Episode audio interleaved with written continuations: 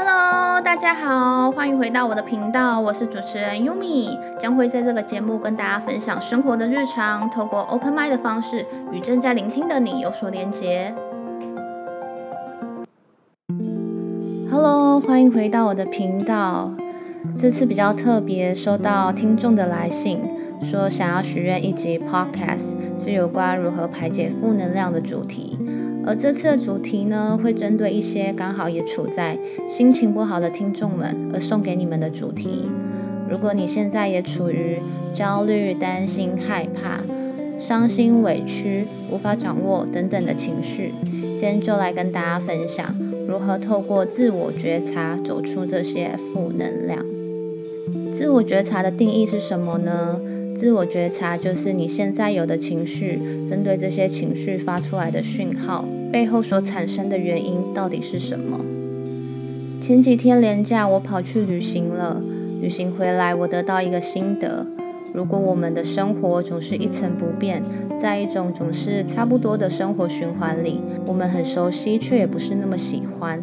透过短暂环境的改变，接收到新的资讯，会让原本大脑很紧绷、很高压的状态得到一个缓解。所以对我来说呢，旅行就像一个生活中喘息的 gap。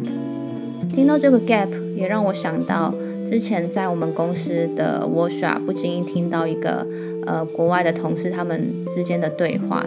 其中一个人呢，他就说，Why you are so happy and relax all the time？然后那个人就回答他，You need to find a gap receiver。对啊，每个人的 gap receiver 都不一样，必须由你找出来。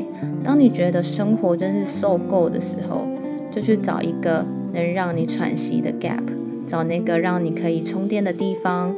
当一个人处在低电量的时候，再多的东西都只是耗电模式。当你处于省电模式，你的充电速度就会比以往快更多，然后达到饱和的状态。我今年最常有的心情起伏，就是对事物少了心动的感觉。那种感觉是我在过去很少出现的，不管是物质上或者是行为上，都让我有一种无力感。这种无力感好像也不是短时间内能消失的，就像全球现在都笼罩一种低迷的氛围，外在环境的不自由已经改变我们原本就有的生活方式。那二零二零年呢？就像柯佳燕最近 IG PO 的，她说今年大概就像是你好不容易正要站起来的时候，他又对你挥了一拳重击，然后你的计划赶不上变化，还有那些突如其来发生的事，都让人措手不及。最近早上醒来，我就在想，我心情不好的时候会做什么事呢？才发现，原来我有一个疗愈歌单，里面放的都是我喜欢的歌，然后也会放别人推荐我的歌。只要是别人推荐的，我就会把它变成一个随机播放的方式。那等到我听到这首歌的时候，我就会一秒想到对方。你会想起对方是在什么样的情况下跟你分享这首歌，也因为这首歌，你们有了当时的连接。在电影《曼哈顿练习曲》中，他说：“透过一个人听的歌，可以了解这个人更多。歌曲清单就是自己的生活和心情。如果你还没有建立自己的疗愈歌单，我推荐你们可以用这个方法。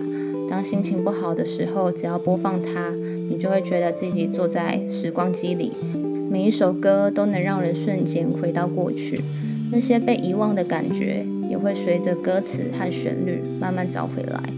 不管你是处于在远距离的人，或者是海外工作的人，又或者为梦想正在努力的人，我相信你们一定有孤单还有心情不好的时候。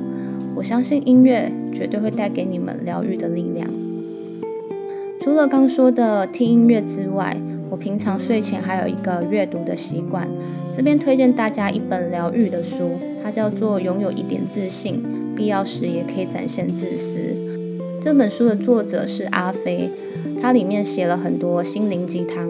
它的文字既感性又充满温度，就像你随便打开一页都能触碰到你的心。那内容它分成为五类：给自觉孤单的你，给在爱里沉浮的你，给扮演不同角色的你，给面对失去的你，给纠结迷惘的你。那我就跟大家分享其中三段，给我有一点启发的。第一段呢，他是说累了就坐下吧，伤心就哭吧，哭没有关系，那是一种情绪宣泄。我真的认为哭是一种宣泄的方式。当生活中的脚步已经快到让你没有时间整理自己的情绪的时候，总是压抑在心里，你的闷闷不乐一直在堆叠，那个别人看不见的忧伤，你把它包覆得很好，直到有一天周围的环境变得安静了，脚步跟着慢下来时，你才发现内心有一种说不上的委屈，那是个心很累的你。还记得我们是婴儿的时候吗？因为不会表达，所以我们只能哭。可是当我们学会表达后，却不知道怎么哭了。第二段是能够治愈你的，或许不是时间，只有和解才能真正治愈。对自己和解，也对过去和解。这一段话是我的亲身经验，在我还没有看到这一段话之前，我就自己曾经写下类似的观点。我也认为时间不会治愈任何人。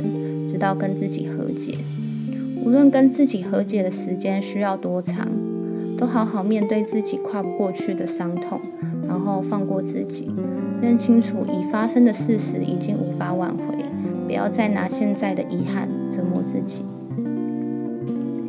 第三个呢，是些事物是在我们下定决心告别后，才终于真正拥有了。犹豫不决是人的通病，想要这个也想要那个，舍不得告别是因为人都是有感情的，就是因为想保留这份感情，当出现错误时，还是会继续沉溺，直到有天你不想再对不起自己，决定松开紧握的手时，那一刻你才会发现你真的拥有了。有一句话，在我过去很长一段时间里。内心总是充满焦虑时，这句话拯救了我。现在也想透过这句话，对处在这个状态的你说：学习信任一切有最好的安排，只要符合内心真实的选择，你就是安全的。放下对人生控制的欲望，像水母一样漂在海中，顺势而为。跟你们分享。最后，我想要谢谢一位听众。他的留言让我反复看了好几遍，也好感动。他所提到的呢，就是当初我在做这个 podcast 想带给大家的影响力。他的留言提到，在他一成不变的工作和生活里，磨灭了追求新事物的热忱，想做出一些改变，却找不到方向。有一天，很好奇的点开了我的链接，想听听看我的内容是什么，结果不知不觉中就听完了。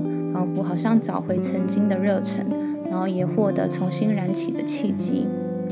真的很谢谢这位听众。如果现在正在聆听的你，同时也觉得我的内容能讲进你的心里，这些留言将会是对我最大的鼓励。谢谢你们，我会继续创作，也会继续带给大家最好的内容。如果你是新的听众，欢迎留言、订阅、分享。如果你是原本的听众，谢谢你持续的收听，感谢你们的收听。如果想 follow 我的 Instagram 的听众们，你可以在上面搜寻“把聆听变成日常”，找到那一个 hashtag 就可以找到我的账号喽。那我也会把这个账号呢贴在网址的内容里面。如果你们有兴趣的话，也可以在那边搜寻到我。那如果你觉得我的节目不错，底下有一个赞助网址。请我喝一杯咖啡，让我有继续创作的动力。那我们下次见，拜拜。